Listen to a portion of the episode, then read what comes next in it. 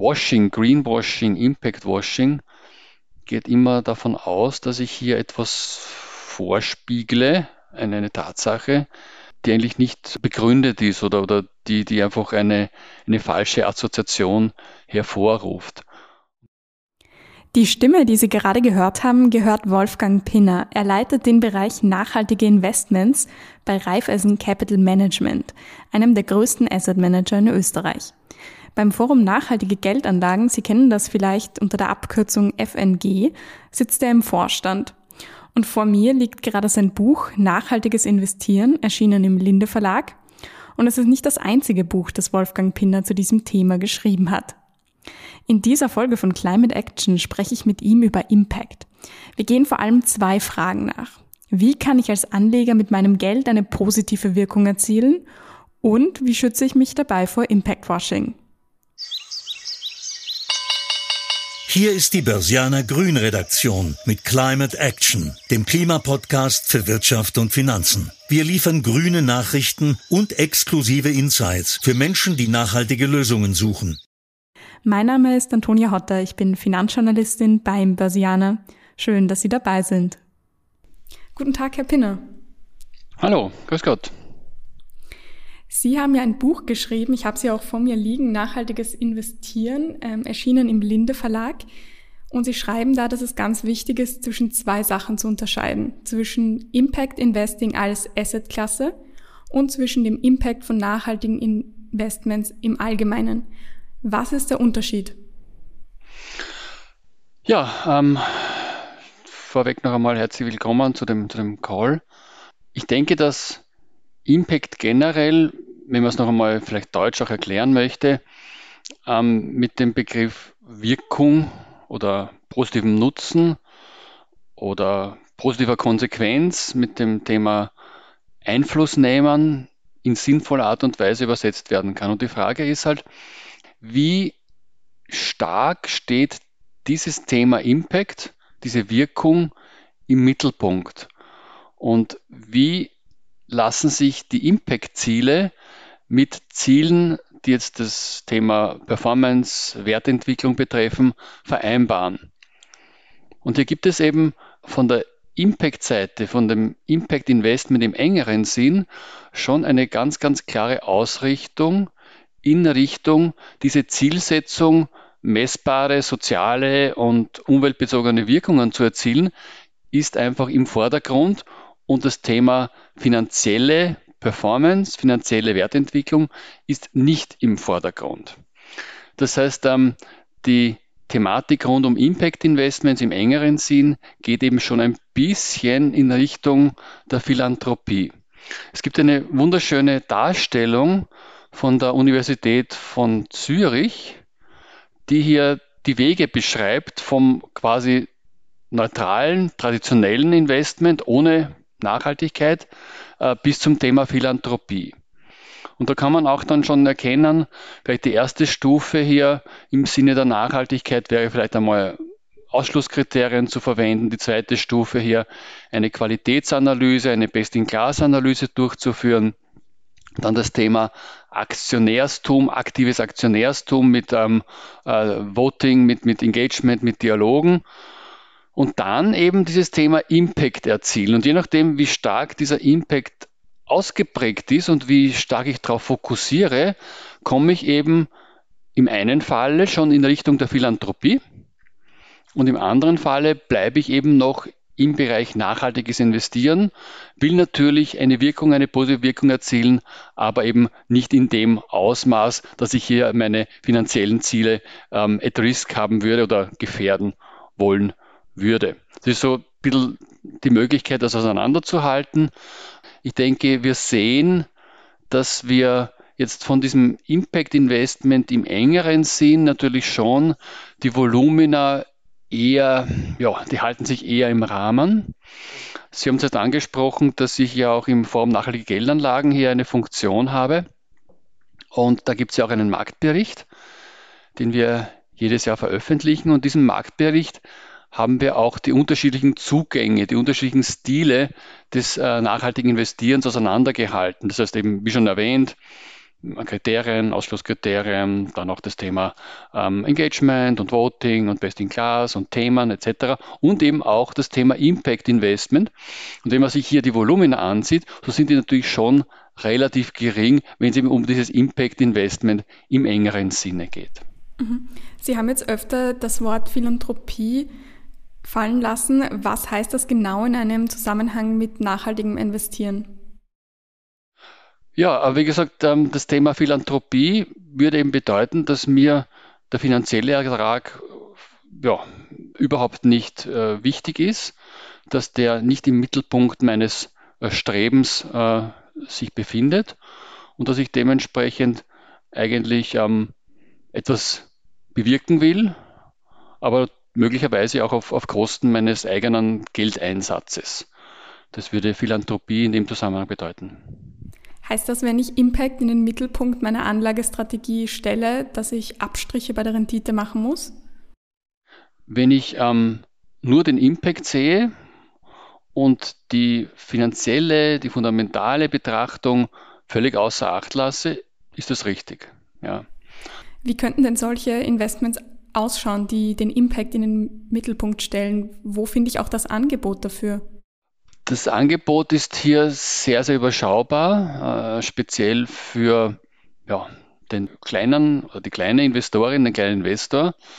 Es gibt Angebote speziell für institutionelle Investoren, für ähm, vielleicht einmal irgendwelche Pensionsfonds oder ähm, natürlich auch für, für vermögende Privatkunden, ähm, die sich eben in diese Richtung bewegen möchten. Das geht dann auch stärker in Richtung vielleicht auch nicht der börsennotierten äh, Unternehmen und der quasi ähm, Anleihen, die hier notiert werden, sondern vielleicht auch eher in Richtung Private Equity, in Richtung Venture Capital im Sinne eines Social Entrepreneurships, wo der Social Entrepreneur eben hier ein Venture Capital Fonds aufbaut oder eben hier vielleicht als Business Angel fungiert. Das wäre so der Zugang, würde ich mal sagen, wo man dieses Thema rund um Philanthropie und philanthropisch geprägtes Investment am häufigsten findet. Wenn wir begegnen, und da spreche ich auch natürlich jetzt für, für meine eigene Bank und meinen Hintergrund, äh, wenn wir begegnen, das sind eben Investoren und Investorinnen, die gerne etwas bewirken möchten, aber schon auch am Markt mitpartizipieren wollen. Das heißt, wir sprechen da immer von dieser sogenannten doppelten Dividende. Was heißt doppelte Dividende? Äh, auf der einen Seite die finanzielle Wertentwicklung oder Performance und auf der anderen Seite eben als Zusatz die Wirkung, der Impact, das etwas bewirken, etwas besser machen. Also beides gepaart miteinander ist etwas, was sehr gut ankommt, was auch sehr sinnvoll ist und ähm, äh, das ist etwas, was auch sehr stark nachgefragt wird. Ja, in Ihrem Buch schreiben Sie, dass es auch für den Privatanleger Möglichkeiten gibt, ähm, den Impact in den Vordergrund zu stellen. Angebote wären dann Mikrofinanzfonds oder ähm, Green Building Fonds, nachhaltige Waldinvestments. Wo finde ich da das Angebot und was verstehe ich da genau drunter unter zum Beispiel Mikrofinanzfonds? Ja, das Thema Mikrofinanz ist ein sehr, sehr interessantes Thema. Mikrofinanz äh, geht davon aus, dass man eben hier versucht, äh, Kleinstkredite äh, zu finanzieren oder im Bereich der Kleinstkredite wirksam zu werden. Es ist so, dass ähm, in der Regel vor Ort in einzelnen Regionen, zumeist eher nicht so gut entwickelten Regionen, hier kleine Banken, kleine Institute sich aufstellen und diese dann eben in ja, mit sehr geringen Volumina Kredite vergeben. Also man kann sich da überlegen, zum Beispiel äh, extrem gesagt, in Afrika, in, Südaf in, Südamerika zum Beispiel die Finanzierung von Tieren für die, für die ähm, Viehzucht. Also jemand kauft sich, weiß nicht, zwei, zwei Ziegen oder drei Kühe und, und beginnt eben hier auf kleinste Art und Weise mit seinem Business oder man kann sich überlegen, dass vielleicht ähm, hier in Osteuropa eine, eine Tischlerwerkstatt hier ähm, äh, neu aufmacht und sich ein bisschen Equipment aufbauen muss, möchte und eben hier zukauft. Also wie gesagt, sehr, sehr kleine Volumina. Das sind auch Kredite, die schwierig zu bekommen sind von, von herkömmlichen Banken, äh, weil sie einfach äh, sehr ja, gering sind von dem Volumen her. Auf der anderen Seite, weil auch vielleicht die, die Bonität der Kreditnehmer in der Form nicht besteht. Dementsprechend gibt es eben hier kleine Volumina, auch sehr, sehr kleinteilige Handhabung. Das heißt, die Raten werden teilweise wöchentlich, äh, monatlich beglichen. Ich habe oft auch schon mit, mit, mit äh, Managern im Bereich Mikrofinanzfonds gesprochen. Da hört man dann Geschichten wie zum Beispiel, dass eben dann jemand diese kleinen sozusagen äh, Zinszahlungen mit dem Motorrad eintreibt oder eben sich auf, die, auf das Motorrad begibt und eben äh, von Dorf zu Dorf fährt und hier diese Zinszahlungen wöchentlich einkassiert. Also man muss sich das vorstellen, eben wie gesagt, ist eine sehr, sehr menschennahe auch Form der Finanzierung.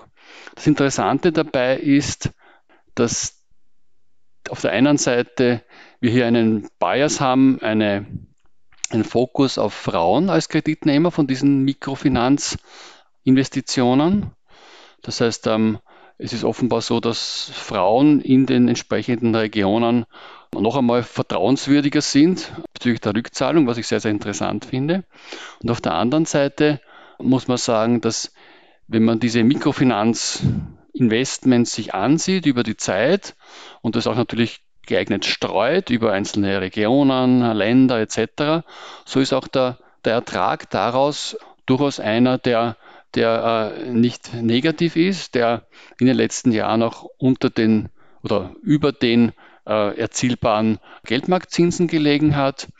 Das kommt daher, dass man natürlich schon auch Zinsen verlangt von den Kreditnehmern und Kreditnehmerinnen. Diese Zinsen sind auch nicht extrem gering, aber sie sind natürlich eine extrem positive Alternative im, Vergleich zu irgendwelchen Kredithaien oder eher dubiosen ähm, Institutionen und, und, Strukturen, die man sonst in Anspruch nehmen müsste, weil man eben bei einer herkömmlichen Bank äh, nicht zum Kredit, nicht zum Geld kommt. Vielleicht noch eine Verständnisfrage. Warum sind dann die Renditen im Allgemeinen relativ gering, wenn es um diese Investitionen mit Fokus auf Impact gibt? Hängt das mit dem Risiko zusammen? Also in dem Fall sprechen wir über Mikrofinanzinvestments äh, dort muss man sich überlegen, da geht es quasi um, um Kreditzahlungen. Das ist natürlich etwas anderes als ein Impact Investment, äh, zum Beispiel in Green Bonds. Da sind wir in ganz anderen Marktbereichen tätig. Man muss immer überlegen, welche Assetklasse, welcher Vermögenswert ist hier derjenige, äh, mit dem man sich beschäftigt. Und wie gesagt, bei diesen Kleinstkrediten ist sicherlich der Vergleichsmaßstab eher sozusagen die, die Geldmarktinvestition. Und da wissen wir, dass im Moment auf Basis der Zinssituation zumindest bis vor einiger Zeit eben hier sehr, sehr geringe Erträge, wenn überhaupt, möglich waren. Wenn man hier natürlich das Thema Green Bonds sich ansieht, so ist es wieder etwas anderes. Green Bonds eben mit dem Ziel hier äh, grüne äh, Projekte zu finanzieren, haben mehr oder weniger dieselbe Ertragserwartung wie herkömmliche Anleihen. Sogar im Moment von der Entwicklung her sind sie etwas positiver unterwegs gewesen als der, der herkömmliche Anleihenmarkt. Das heißt, ähm, für den Investor ist dieses Thema grüne Investments im Sinne von, von Green Bonds es sogar wert, dass man hier vielleicht einmal einen geringeren, äh, eine geringere Rendite erwirtschaftet, weil man eben etwas Positives damit äh, bewirkt. Das heißt, auch hier zeigt sich eben, die Nachfrage ist gut. Äh, es gibt viele Investoren, die äh, zum Beispiel eben Green Bonds in den Portfolios drinnen haben wollen. Entspricht auch der Zielsetzung der EU mit den Regulatorien in Bezug auf äh, grüne Investments. Also hier sieht man durchaus auch die, die gute Nachfrage in dem Fall vor allem von der institutionellen Seite. Bei Green Bonds ist der Impact ja relativ klar. Also man gibt Geld und dieses Geld wird dann für ein bestimmtes Projekt verwendet, das einen positiven Impact hat. Anders bei Fonds. Aber bevor wir da jetzt darüber sprechen, würde ich Sie gerne auch ein bisschen besser persönlich kennenlernen. Börsianer Klima World Rap. Wenn ich nicht in der Finanzbranche tätig wäre, dann? Dann arbeite ich als Yogalehrer. Der größte Irrglaube, den Investoren haben, ist, dass die Märkte vorhersehbar sind. Nie verzichten will ich auf Haustiere. Das Coolste an meinem Job ist, dass ich etwas bewirken kann, und zwar im Sinne eben positiver Effekte durch meine Investments. Mein schlechtestes Investment war? Opea, ein äh, ja, französisches Unternehmen, das in einen großen Skandal reingeschlittert ist und das letztendlich ja, sich auch vom Kurs her sehr, sehr stark negativ entwickelt hat. Ich entspanne am besten bei? Ja, meinen eigenen Yoga-Lessons. Wenn ich ein Tier wäre, weil Sie gesagt haben, Sie würden nie auf Ihre Haustiere verzichten, dann wäre ich? Mein eigener Kater. Wenn ich mit einer beliebigen Person Mittagessen gehen könnte, dann wäre das? Mm, Gwyneth Paltrow. Meine größte Klimasünde ist? Dass ich gerne nach Italien reise. Und wenn ich meinem 14-jährigen Ich etwas sagen könnte, dann wäre das? Bleib immer so, wie du bist und ähm, versuche nie irgendwie ähm, deine Zielsetzungen zu sehr nach oben zu schrauben. Vielen Dank. Ja, wir haben jetzt über das Impact Investment als Assetklasse gesprochen, weil man wird, wenn man die Rendite nicht so hoch stellt, wohl nicht 100 Prozent seines Geldes äh, in solche Impact Investments stecken, nehme ich an, oder? Das ist völlig richtig. Also ich denke, Impact Investments sind eine Beimischung, eine, eine interessante Beimischung, aber wahrscheinlich ist der, der Core-Bereich, der Kernbereich eines Portfolios nicht unbedingt äh, dort zu finden. Außer man ist wirklich extrem reich und ähm, hat eben, wie gesagt, äh, die Möglichkeit, wirklich hier philanthropisch tätig zu werden. Aber das ist wahrscheinlich eher die Ausnahmesituation. Ja, ich würde dann gerne darüber sprechen, was man, wie man denn einen positiven Impact mit seinem ganzen Portfolio erzielt oder insbesondere mit den nachhaltigen Investments so im klassischen Sinne. Nach der EU-Offenlegungsverordnung werden ja Fonds in drei Kategorien eingeteilt, die Artikel 6, die Artikel 8 und die Artikel 9 Fonds. Und die strengsten Nachhaltigkeitsauflagen haben die Artikel 9 Fonds. Kann man denn davon ausgehen als Anleger, dass mein Geld, das ich in einen Artikel 9 Fonds stecke, automatisch einen positiven Impact hat? Ja, also der Artikel 9 geht sehr, sehr stark in Richtung Impact-Fokus. Ich würde aber sagen, dass auch im Bereich der Artikel 8 Fonds, wo ja die Bandbreite sehr, sehr äh, groß ist, wo man prinzipiell den Artikel 8 einfach erzielen kann, wo aber auch sehr, sehr viele Fonds, die zum Beispiel mehrfach zertifiziert sind in Österreich, auch Artikel 8 äh, ähm, erreicht haben oder im Artikel 8 äh, angesiedelt sind. Also auch dort im Artikel 8 würde ich mal sagen, ist, ist Impact ein Thema. Generell für nachhaltige Investments ist die Wirkung etwas, was man nie vernachlässigen sollte. Wir haben auch zum Beispiel wie gerade erwähnt, bei den Zertifizierungen, wenn ich hier denke an österreichisches Umweltzeichen, an FNG-Siegel, auch immer wieder Fragen in Richtung des Impacts des Fonds. Das heißt, ähm, um hier zu einer positiven Zertifizierung zu kommen, ist es sicherlich auch wichtig, hier einen, äh, eine, Wirkungs-, eine positive Wirkung darstellen zu können. Wie gesagt, ähm, Artikel 8, Artikel 9, die Unterschiede sind aus meiner Sicht ähm, teilweise bisschen verschwimmend. Wenn man eine hohe, einen hohen Standard im Artikel 8 anstrebt, würde ich mal sagen, ist auch hier die, die Nachhaltigkeit durchaus eine, die sich, die sich sehen lassen kann. Artikel 9, wie Sie schon richtig gesagt haben, ist halt dann wirklich eher die nachhaltige Wirkung, die hier im Mittelpunkt steht. Also wenn wir gesprochen haben über, über einen äh, Green Bond Fonds zum Beispiel, dann würde der in diese Kategorie in diese Richtung gehen. Auch vielleicht spezielle Themenfonds, äh, wie zum Beispiel im Bereich des, ähm, der erneuerbaren Energie etc., die hier speziell eben äh, zu einem Impact im Sinne eines ja, positiveren energietechnischen Fußabdruckes führen. Ja, bei meiner Recherche habe ich mir eine Frage gestellt, und zwar, wie kann denn so ein Impact aussehen bei einem Fonds? Weil ich meine, anders als bei einer Anleihe gebe ich ja dem Unternehmen nicht direkt Geld. Ich kaufe halt eine Aktie am Kapitalmarkt zum Beispiel. Wenn jetzt das Unternehmen sich positiv entwickelt, den CO2-Fußabdruck ähm, verringert, dann kann ich das ja nicht automatisch auf mein Investment zurückführen, oder? Ja, das ist ein, ein sehr, sehr guter Punkt. Also wie kann ich eigentlich bei, bei Unternehmen, bei Investments in Public Equity sozusagen, also in börsennotierte Unternehmen, hier wirklich einen Impact sicherstellen. Ich denke, das eine ist, wenn ich in Unternehmen, in Aktien investiere, dann führt dieses Investment natürlich schon auch dazu, dass die Nachfrage nach dieser Aktie höher wird. Das heißt, ähm, ich kann davon ausgehen, dass vielleicht auch die Unternehmensbewertung eine höhere sein wird und dementsprechend ähm, die äh, Kapitalkosten geringer werden. Das heißt, das Unternehmen kann sich vielleicht einfacher refinanzieren, sprich eben äh, über eine neue Mission, eine Kapitalerhöhung. Das alles wäre etwas einfacher vielleicht und attraktiver. Insofern kann ich eben durch mein Investment dieses Unternehmen unterstützen.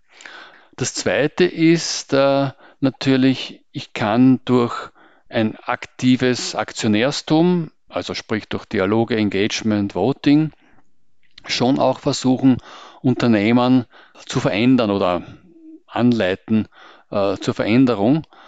Das heißt, äh, äh, denkt man eine Veränderung, Verbesserung in einer äh, CSR, einer Corporate Social Responsibility, äh, denken wir an, an, strategische Änderungen, was, was ähm, Produkte, Dienstleistungen betrifft, ähm, ähm, was, was das Sourcing betrifft, das nachhaltige Sourcing betrifft, was den Umgang betrifft, Mitarbeitern und Mitarbeiterinnen. Also äh, das ist das, das zweite Thema. Und das dritte Thema ist natürlich, ich kann Unternehmen mir aussuchen, die einfach über ihre Palette an Produkten, an Dienstleistungen etwas leisten. Ähm, und hier ist es halt so, dass wir in letzter Zeit gesehen haben, dass viele Investoren auch auf die ähm, sogenannten äh, SDGs blicken, diese Social Sustainability Development Goals oder Sustainable Development Goals besser gesagt, die ja in ihren 17 Top-Zielen oder den 17 Bereichen vieles abdecken, was man mit dem Thema Nachhaltigkeit verbinden kann. Das geht von einer ähm, Reduzierung der Armut über eine, eine äh, Wasserversorgung im geeigneten Ausmaß, über eben das Thema erneuerbare Energie. Das heißt, hier kann man sich überlegen, wie äh, kann eben ein Unternehmen zu einem dieser 17 Ziele beitragen, in welchem Ausmaß kann es beitragen und hier auch versuchen, eine, eine Wirkung daraus abzuleiten. Natürlich ist das jetzt von der Treffsicherheit her nicht 100% optimal, weil wir natürlich schon sagen müssen, dass wenn ich hier zum Beispiel mal überlege, welchen Umsatz tätigt ein Unternehmen im Bereich Medizintechnik oder, oder Pharma, das heißt, hier kann ich natürlich äh, über die wie man sagen, Qualität dieser Medizintechnik oder, oder äh, der, der Pharmaprodukte zunächst einmal keine Aussage treffen. Es ist einfach nur mal ein Versuch zu zeigen, inwieweit diese Unternehmen eben in eine gewisse positive Richtung äh, sich verschrieben haben oder dorthin gehen. Aber es ist eine Möglichkeit, zumindest einmal das Portfolio zu durchleuchten und zu schauen, eben äh, welche, welche Ziele sind hier solche, die man prinzipiell einmal adressiert. Wie angekündigt, ähm, würde ich mit Ihnen gerne noch das Grüner Renner oder Penner-Spiel spielen. Grüner Renner oder Penner? Gaslieferstopp aus Russland. Grüner Penner. Tempolimit. Grüner Renner. Vegane Ernährung. Grüner Renner. Schule schwänzen für das Klima. Grüner Penner. Greta Thunberg. Grüner Renner. CO2-Bepreisung. Grüner Renner. Elektroauto. Grüner Renner. Und ESG-Hype. Grüner Penner. Sie sagen, ähm, ESG-Hype ist ein grüner Penner. Wieso? Weil ich hier äh, diesen Hype nicht sehe. Insofern würde ich es, würde ich es negativ eingeschätzt haben und dementsprechend habe ich für den Penner entschieden. Kann man den ESG, das wollte ich Sie vorhin noch fragen, ähm, mit Impact in irgendeinem Zusammenhang stellen? Gibt es da etwas? Heißt das, wenn ich ein ESG, ein gut geratetes ESG-Produkt kaufe, dass ich dann automatisch einen Impact erziele? Ja, schauen Sie, diese, diese Zugänge und diese Abkürzungen SRI und ESG und, und, und, und ähm, eben auch mit dem Zusammenhang mit dem Impact. Ich denke, das Thema Nachhaltigkeit geht einfach in Richtung auch des Impacts. Und ESG bedeutet ja, dass man hier Umwelt, äh, sozialgesellschaftliche Governance-Faktoren mit einbezieht. Und genau das führt ja dann dazu, dass ich eben diese positive Auswahl treffe und wie vorher erklärt, eben den Unternehmen eben über höhere Kurse zum Beispiel eben auch die Möglichkeit gebe, sich besser äh, finanzieren zu können. Also ich denke schon, dass hier ein, ein, ja, ein Einfluss gegeben ist oder eine Überlappen gegeben ist. Immer wieder ist ja auch von Impact Washing die Rede angelehnt an das Wort Greenwashing. Was verbirgt sich denn hinter diesem Vorwurf?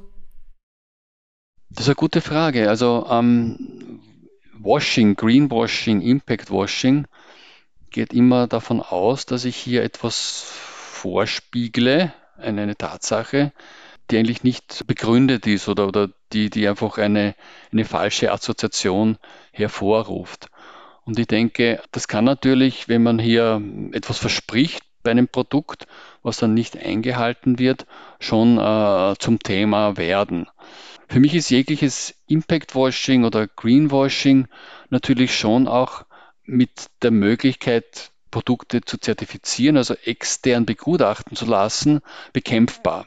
Das heißt, ähm, wenn ich weiß, dass ich eben von einer unabhängigen Stelle sei es jetzt beim österreichischen Umweltzeichen vom Umweltzeichenprüfer, letztendlich dann vom VKI und vom Bundesministerium oder beim FNG-Siegel mit dem Partner Uni Hamburg einfach einen objektiven Partner, einen objektiven Begutachter habe, der mir sagt, okay, das, was ihr tut in eurem Fonds, ist nachhaltig, ihr habt eine gute Impact-Note etc., dann hilft mir das natürlich schon sehr, derartigen Vorwürfen entgegenzutreten. Also das ist, glaube ich, eine, eine gute Möglichkeit, nebst natürlich ähm, einem ja, Prozess, der eben wirklich in die Tiefe geht, der von den Daten her, von der Qualität der Daten in die Tiefe geht, wo nicht nur externe Daten auch äh, zugekauft werden, sondern wo auch das Know-how innerhalb äh, des, des, äh, der Asset Management Gesellschaft besteht. Das heißt, man kann natürlich ähm, vieles zukaufen, aber letztendlich muss man das auch wieder in, in Perspektive setzen. Und ich denke, eine gesunde Kombination von, von externem und internem Know-how ist hier wahrscheinlich die, die beste Lösung, um eben auch vielleicht nicht dann unabsichtlicherweise etwas von sich zu geben, was gar nicht den Tatsachen entspricht. Ja, ein Fall von Impact Washing, an den ich mich jetzt spontan erinnere, ist, als eine Fondsgesellschaft ähm, mit einem Fonds versprochen hat, so und so viele Tonnen CO2 einzusparen ähm, mit einem Investment und so und so viel Liter Wasser einzusparen, muss man da immer hellhörig werden, wenn, wenn einem so konkrete Zahlen genannt werden? Ja, es ist, schauen Sie, auf der einen Seite versucht man für den Kunden irgendwie so greifbar zu machen, was man eigentlich tut. Ja, das ging in diesem Fall halt etwas zu weit, aber man versucht halt schon zu zeigen, was nachhaltiges Investment bedeutet und wo man eben versucht, hier Verbesserungen, äh, Wirkung zu erzielen. Dass man vielleicht eben in diesem konkreten Fall diese Daten einfach nicht nachvollziehen kann, ist äh, ein, ein Problem. Aber wie gesagt, auf der einen Seite will man eben auch als Anbieter von Finanzdienstleistungen nicht zu theoretisch bleiben. Auf der anderen Seite muss man halt vorsichtig sein, eben hier äh, nicht etwas auszurechnen, was in dieser Form einfach äh, nicht ähm, ja, darstellbar ist. Ja, die Inflation ist in der Eurozone im März auf 7,5 Prozent gestiegen. Und angenommen, ich habe jetzt 10.000 Euro und will damit sowohl eine Rendite erzielen, also zumindest einen realen Werterhalt schaffen, als auch einen Impact erzielen. Was würden Sie mir raten? Was soll ich mit diesen 10.000 Euro machen? Also ähm, generell, wenn diese 10.000 Euro ihr, ihr, gesamtes Vermögen sind, würde ich mal davon ausgehen, dass Sie nicht alles sofort investieren. Ich denke, wenn man das vielleicht ähm, teilt und auf, in mehreren Schritten investiert, ist einmal eine gute Möglichkeit, auch die Fluktuationen der Märkte ein bisschen abzufangen. Egal, ob es jetzt 10.000 Euro sind oder 100.000 Euro oder eine Million, ich glaube, sinnvoll ist hier ähm, äh, sich zunächst einmal klar zu werden, was man erwartet, ja, welches Risiko man eingehen möchte. Dann kommt man eben dementsprechend zu unterschiedlichen Assetklassen, wie ich es erwähnt habe, sprich Aktien oder Anleihen oder Kombinationen daraus oder auch anderen äh, Investmentarten. Ich würde im aktuellen Umfeld äh, vielleicht eher auch doch ein bisschen Vorsicht walten lassen. Wie schon richtig erwähnt, wir haben hohe Inflation, wir haben ähm, äh, den Ukraine-Konflikt, ähm, wir haben noch immer Auswirkungen der Pandemie, wir haben Probleme, was die Lieferketten betrifft. Insofern würde ich als Kerninvestment ähm, vielleicht einmal vorschlagen, einen gemischten Fonds äh, zu kaufen, der eben sowohl in Aktien oder Anleihen investiert und vielleicht als quasi Satelliten rundherum, so als kleinere Investments, man dann auch überlegen, eben die eine oder andere Impact-Variante, die wir vorher besprochen haben, hier hinzuzunehmen. Und wenn mir der Impact besonders wichtig ist und ich jetzt einen gemischten Fonds mit Impact haben möchte, dann kann ich auf so Siegel wie das österreichische Umweltzeichen oder das FNG-Siegel schauen oder die Artikel 9 Kennzeichnung und kann mir sicher sein, okay, ich tue mein Bestes, um einen Impact zu haben. Oder ja, also ich denke hier, ähm, die, die beiden genannten Zertifizierungen sind einfach eine grundsätzliche Nachhaltigkeitsqualität, wo eben der Impact ein Thema ist, das abgefragt wird. Und Artikel 9 Fähigkeit ist natürlich etwas, was auch den Impact noch einmal in den Vordergrund stellt. Ja. Ich habe es erst jetzt gesehen. Ähm, hinter Ihnen ein ganz lustiges Bild. Ähm, was ist denn da drauf? Hinter mir ist der, der Dagobert Duck, der ähm, ja nicht unbedingt der, der nachhaltigste äh, Marktteilnehmer ist, aber ich habe ihn trotzdem hinter mir hängen, weil ich einfach versuche, dieses Thema finanzielle Ertragsseite und Nachhaltigkeit äh, miteinander unter einen Hut zu bringen. Und dementsprechend versuche ich auch den Dagobert hinter mir natürlich von der Nachhaltigkeit und auch natürlich von Impact-Themen zu überzeugen. Ich mache das täglich und wir sind auf einem guten Weg. Vielen Dank, dann wünsche ich Ihnen und Dagobert Tag noch einen schönen Nachmittag. Dankeschön. Das Fazit. Die grüne Rendite. Bei dieser ganzen Impact-Thematik erscheint es mir eigentlich wirklich am wichtigsten, dass man unterscheidet zwischen dem direkten und dem indirekten Impact. Den direkten kann man erzielen, indem man in Mikrofinanzfonds oder in Green oder Social Bonds investiert. Hier kann man genau sagen, wegen meiner Investition hat sich das und das verbessert, zum Beispiel der CO2-Fußabdruck. Das ist bei Aktienfonds nicht ganz so einfach. Heißt aber nicht, dass man keinen Impact erzielen kann. Durch den Kauf einer Aktie steigert man die Nachfrage nach dieser und hat damit einen Einfluss auf die Unternehmensbewertung. Als Aktionär kann man auch auf Hauptversammlungen Druck ausüben durch Engagement oder Voting. Es ist halt schwieriger, diesen Zusammenhang herzustellen zwischen meiner Investition und der Verbesserung, zum Beispiel des ökologischen Fußabdrucks. Wenn Sie das als Anleger wissen, können Sie sich, denke ich, relativ gut schützen vor diesem Impact Washing. Sollte Ihnen also das nächste Mal jemand erzählen, dass Sie durch eine Investition in einen Aktienfonds x Tonnen CO2 und y Tonnen Wasser sparen, ja, dann sollten Sie wahrscheinlich hellhörig werden. Dieser Podcast wird unterstützt von Raiffeisen Capital Management. Die redaktionelle Verantwortung liegt beim Börsianer. Herzlichen Dank, liebe Börsianerinnen und Börsianer, fürs Dabeisein. Es hat mich wirklich gefreut. Das war eine Folge von Climate Action, dem Klimapodcast für Wirtschaft und Finanzen aus der Börsianer Redaktion. Damit die Klimawende gelingt, möchten wir Ihnen noch mehr Orientierung für Ihr Business geben. Besuchen Sie uns daher auch unter www.börsianer-grün.com oder abonnieren Sie unseren Climate Action Newsletter. Sie haben Feedback oder Themenvorschläge aus Ihrem Alltag? Dann schreiben Sie uns einfach an redaktion@derbörsianer.com. Wir freuen uns, von Ihnen zu lesen. Bis dahin bleiben Sie grün und empfehlen Sie uns weiter. Die Informationen in diesem Podcast stellen keine Anlageberatung oder verbindliche Auskunft dar. Externe Meinungen geben nicht notwendigerweise die Meinung der Börsianer Redaktion wieder.